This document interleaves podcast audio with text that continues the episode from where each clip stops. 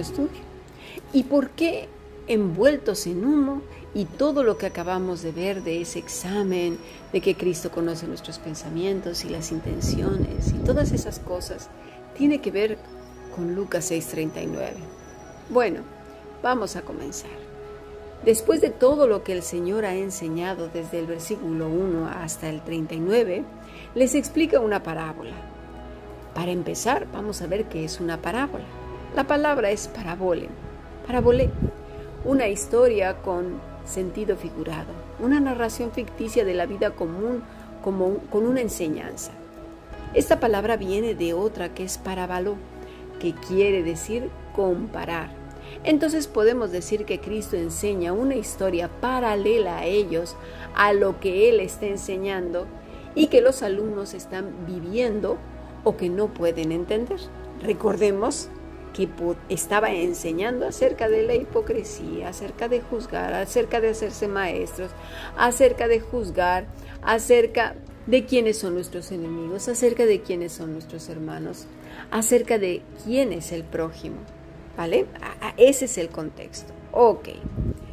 Vamos entonces. ¿Podrá un ciego guiar a otro ciego? Dice el Señor. La palabra es tuflos, para ciego, ¿eh? Opaco, como nublado, es decir, por analogía, ciego físicamente o mentalmente. Es curioso porque esta palabra tiene una raíz que es tufo y es de ahí donde viene el título de nuestra clase, envolver con humo, es decir, inflar con arrogancia, envanecerse, infatuarse. Son aquellos que habla Pablo a Timoteo, esos infatuados. Cuidado. ¿Y por qué? Bueno, porque esas gentes envueltas con humo de orgullo son aquellos que han herido profundamente a muchas personas temerosas incluso hoy por hoy de salir corriendo de esos lugares donde les han metido en el alma un terror atroz de salirse siquiera de esas congregaciones o lo que sea. Este viernes trataremos, como ya he dicho, mucho más a fondo la raíz de esta creencia pagana, en la que si una persona se le ocurre siquiera pensar en salirse de esas congregaciones, es equivalente, fíjate, escucha, a salirse del reino de los cielos, por favor tener mucho cuidado. Da la impresión de que la bendición está ahí y no con la persona de Cristo. Cuidado, por favor, esas creencias de paraguas, coberturas y todo eso no está en la escritura. El bien y la misericordia me seguirán todos los días, dice David, y David no estaba congregado estaba paseando sus ovejas, disfrutando de la presencia de Dios en su vida, conociendo que le guiaba en todas las cosas. Conste que yo no estoy diciendo que nadie debe congregarse. Estoy hablando de esas personas que son prisioneras de estos ciegos envueltos en humo de orgullo, eh, imponiendo cargas y mentiras que no dice la escritura sobre pobres personas que están llenas de miedo pero no de Dios, sino los dioses paganos que estos hombres y mujeres han dicho que es Dios. Pero eso no es así. El Dios eterno, el Todopoderoso, no es así. Pablo viajaba de un lado a otro. Muchos hermanos en antaño no pudieron reunirse en un solo lugar. Mira, simplemente en el siglo XV, los cristianos más fieles, conocidos y viviendo en esa libertad en Cristo, por ejemplo los hugonotes, fueron asesinados y perseguidos, ¿sabes por quiénes? por los religiosos llamados protestantes de la época. Muchos de ellos fueron torturados, privados de alimento, agua y vida familiar. Otros fueron quemados vivos, sí, así como lo estás escuchando. Puedes leer a través de la historia, vete a la hemeroteca y lee toda la serie de barbaridades que hicieron. Y no estoy hablando de los católicos, no, no, no. Hablo de los supuestos cristianos reformados, que mejor dicho serían retornados y masterizados al siglo XII. Así que si no queremos caer en ese mismo hoyo, conozcamos lo que dijo Cristo. Eso es lo que nos debe de importar. A quién se lo dijo y qué estaba diciendo y cómo debemos obedecer. Si estás en un lugar de ciegos, ¿qué haces ahí? Quizás lo primero que debas cortar de raíz es la antigua idea de la cobertura Dios nunca habla de coberturas humanas para recibir su bendición, su gracia, su favor, su misericordia. No necesita de hombres religiosos para derramar sus bendiciones, por favor. Mira, veamos lo que pasó con Felipe y el etíope. Hechos 8:39. Cuando subieron del agua, el Espíritu del Señor arrebató a Felipe, y el eunuco no le vio más, mira, y siguió gozoso su camino. Aquí no se nos dice que a fuerzas Felipe le dijo, tú tienes que hacer esto, aquello y aquello en una congregación porque si no te va a pasar esto, esto y aquello. El etíope estaba feliz leyendo las escrituras, teniendo un encuentro personal y muy único con el Señor, eh, es decir, individual. No le dijo Felipe al Espíritu Santo, oye, espérate, espérate que se me ha olvidado decirle que si no se iba a tal edificio con algunos otros, se iba a ir al infierno, madre mía, o que tenía que cumplir ciertos ritos. Recordemos que toda verdad espiritual, recuérdalo, se aplica a todos los contextos, todas las culturas, toda situación de salud, a toda limitación física, económica, a todos los climas, a todas las distancias, edades, épocas, siglos, milenios, idiomas, a hombre, mujer, niño, adolescente, anciano, bueno, a todo lo que te puedas imaginar de lo que el hombre puede estar en según qué situación, libre o privado de la libertad en una cama o en el campo o solitario en medio de los hielos o en medio de los desiertos. Si alguien le impone una cosa a alguien que no esté en la escritura y no es aplicable a todo lo que he mencionado anterior, mira, es cuestión de hombres y por tanto no se puede tomar como de parte de Dios, sino de hombres. La ceguera producida por la religiosidad es dañina y mira, contagiosa, hace dudar aún a los más experimentados. De ahí que el Señor dice que separados de Él nada podremos hacer. Si no lo tenemos claro, ¿eh? seguiremos a hombres y creencias de hombres creyendo que son igual o más que el reino de Dios. Aunque digan que no, el simple hecho de no dar marcha atrás por temor ya dice mucho. El justificar y buscar una y otra justificación para el cambio dice más que las muchas palabras. El verso 39 de Lucas 6 dice en la parte B, ¿no caerán ambos en el hoyo? La palabra para hoyo es otsunos, hoyo. Da la idea de una cisterna profunda. La derivación de esta palabra es sobre la base de batsus, como descendiendo de continuo, sí, como algo que va en espiral, error tras error tras error, ¿verdad? Hasta ahí, hasta el fondo, venga. Las palabras de nuestro Maestro siempre, siempre serán maravillosas y profundas. ¿Qué no entendemos que es Dios hablando al hombre? Nos está hablando a ti y a mí. El aprendiz no es superior al maestro, eso es lo que está diciendo. Esto nos debe mantener en la condición de corderos. ¿Somos corderos?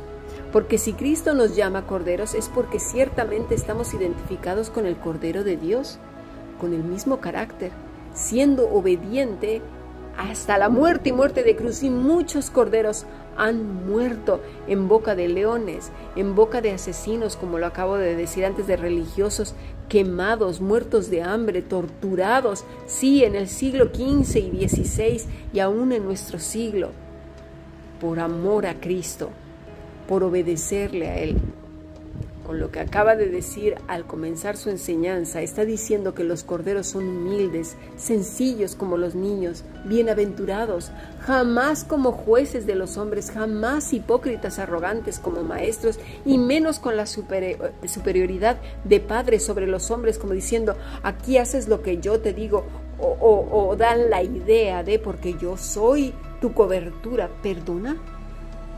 ¿Cuándo ha dicho eso el Señor? Por favor, y añade, mas todo el que fuere perfeccionado. Una vez que el Señor nos toma por hijos, perfecciona a su Hijo en nuestras vidas. Y esto es posible gracias a vivir apegados a Él. Educa nuestra mente, dándonos sabiduría e inteligencias espirituales para comprender lo que nos enseña, limpiando el corazón. Nos hace aptos, catarizo, Y aquí pondremos mucha atención porque está hablando asuntos que se tratan todos los días y no pueden pasar desapercibidos. Esta palabra quiere decir completar totalmente, es decir, reparar, ajustar, hacer apto, perfeccionar, preparar, restaurar, unir. Eso es lo que está diciendo el Señor en Lucas 6:39 y les decía una parábola, ¿acaso puede un ciego guiar a otro ciego? ¿No caerán ambos en el hoyo? El discípulo no es superior a su maestro, mas todo el que fuere, mira, perfeccionado, será como su maestro.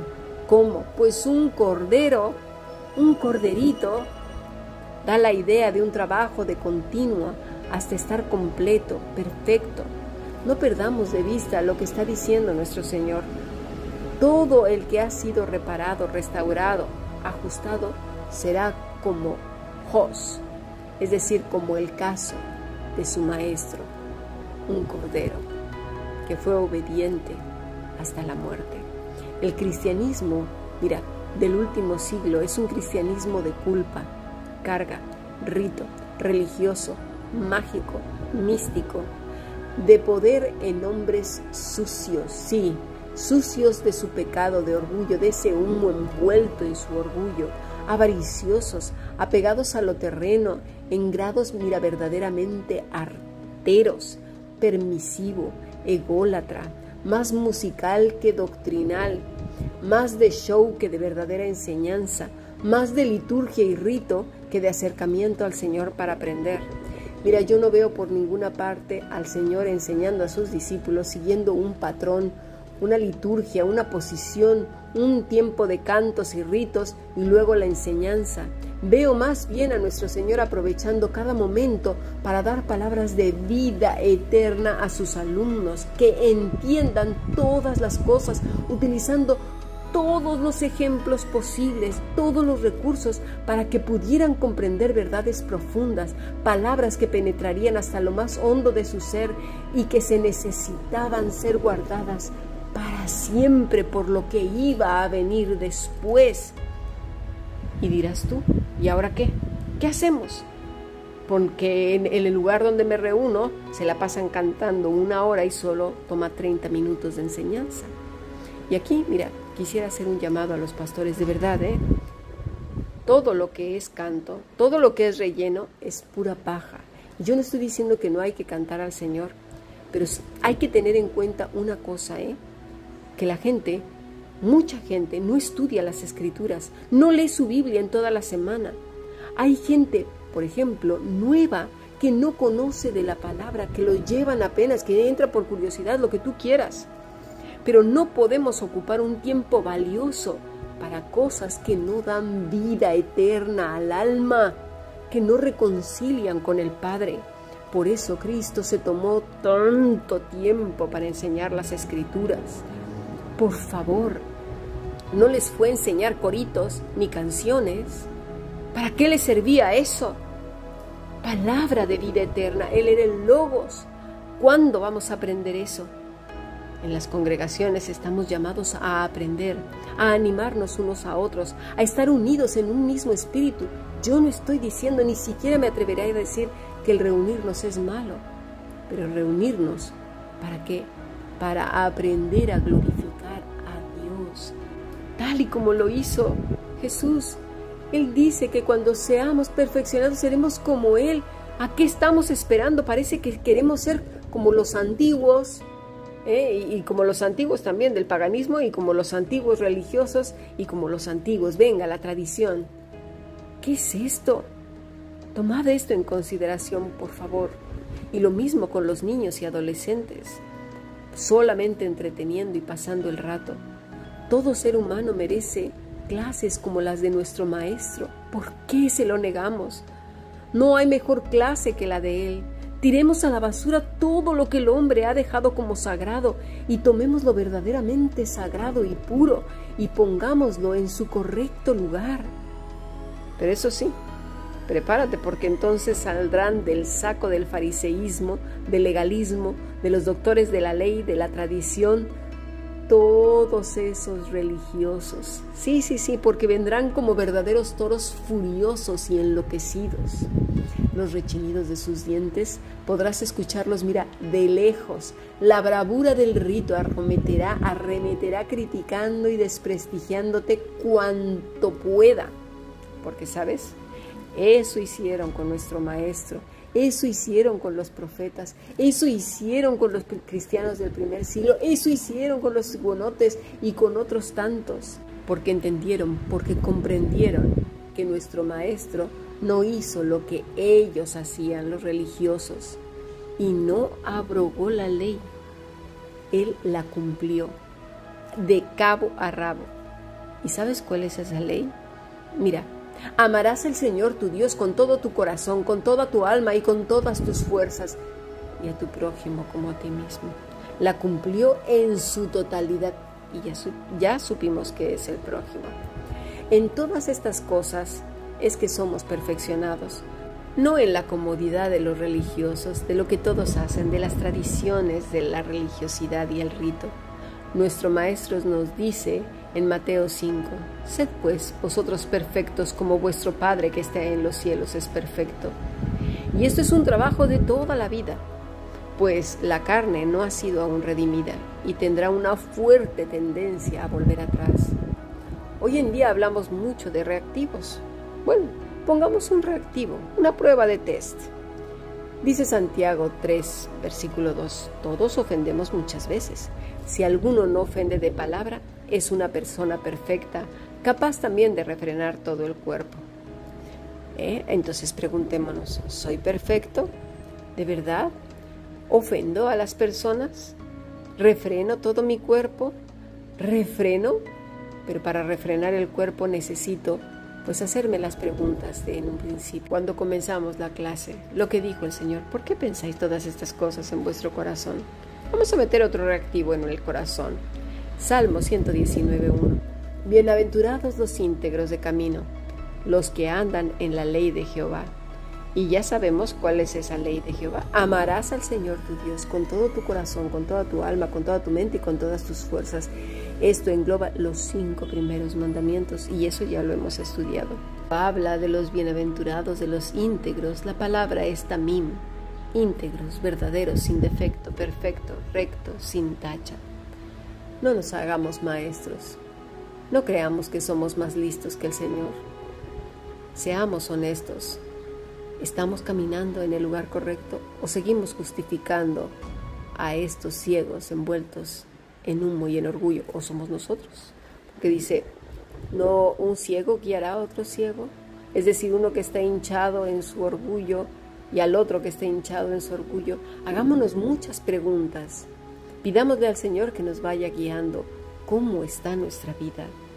En esa medida el Señor irá limpiando porque estamos siendo honestos, honestas delante de Él. Hará de nuestro corazón, de nuestra vida, de nuestro ser, verdaderos corderos, identificados con el Maestro. Sigamos aprendiendo bendiciones.